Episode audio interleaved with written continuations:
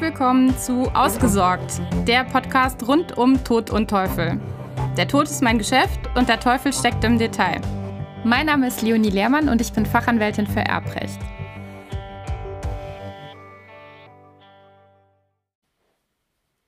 Kann Verschenken auch Vererben meinen? Verschenken ist ja eigentlich ein Wort, von dem man meinen würde, dass auch der Laie weiß, was das bedeutet und dass es nicht identisch mit einer Erbeinsetzung ist. Doch was, wenn wir uns vorstellen, dass ein Mann einen Sohn hat, zu dem er schon seit Jahren kaum Kontakt hat und auf der anderen Seite er einen sehr, sehr, sehr guten Freund hat, mit dem er schon seit Ewigkeiten befreundet ist. Und mit diesem besagten Freund hat er auch gemeinsam zwei zusammenhängende Grundstücke mit einem Haus gekauft.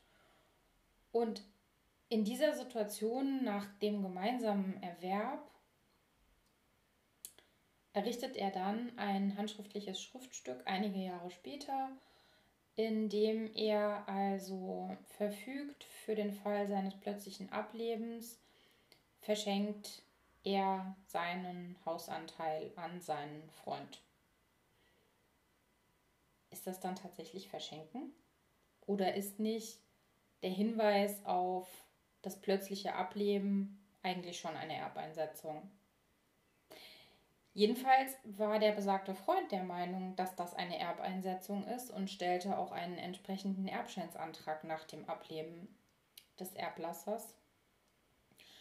Dem trat der Sohn allerdings entgegen, denn der Sohn war der Meinung, er sei Alleinerbe geworden, weil dieses Schriftstück an sich unwirksam sei. Warum auch immer, muss man jetzt nicht unbedingt verstehen. Und ähm, außerdem sei da ja gar keine Erbeinsetzung vorgesehen, sondern das sei ja ein, da sei ja von Verschenken die Rede.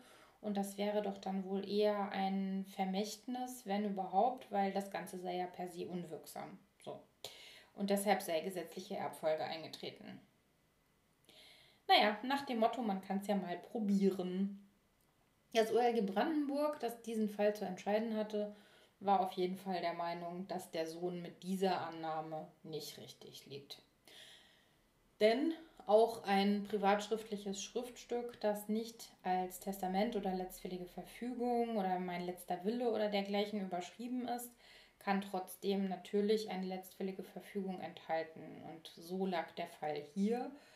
Hier war zwar nichts dergleichen als Überschrift gewählt, aber aus dem Schriftstück selbst ging hervor, dass es wohl tatsächlich eine letztwillige Verfügung sein sollte.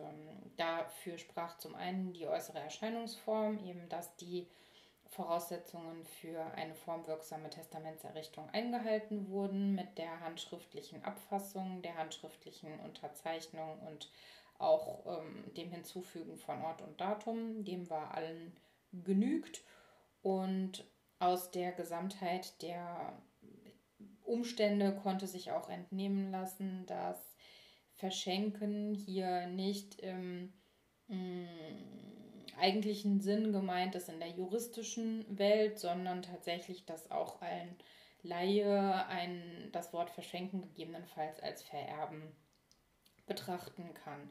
Zumal dieses Grundstück mit dem Hausanteil den weit überwiegenden Vermögenswert des äh, Erblassers bildete. Also sonderlich viel weiteres Vermögen war daneben wohl nicht mehr vorhanden, sodass der, ähm, das OLG der Meinung war, in dieser Konstellation müsse man schon davon ausgehen, dass tatsächlich eine Erbeinsetzung angedacht gewesen sei. Und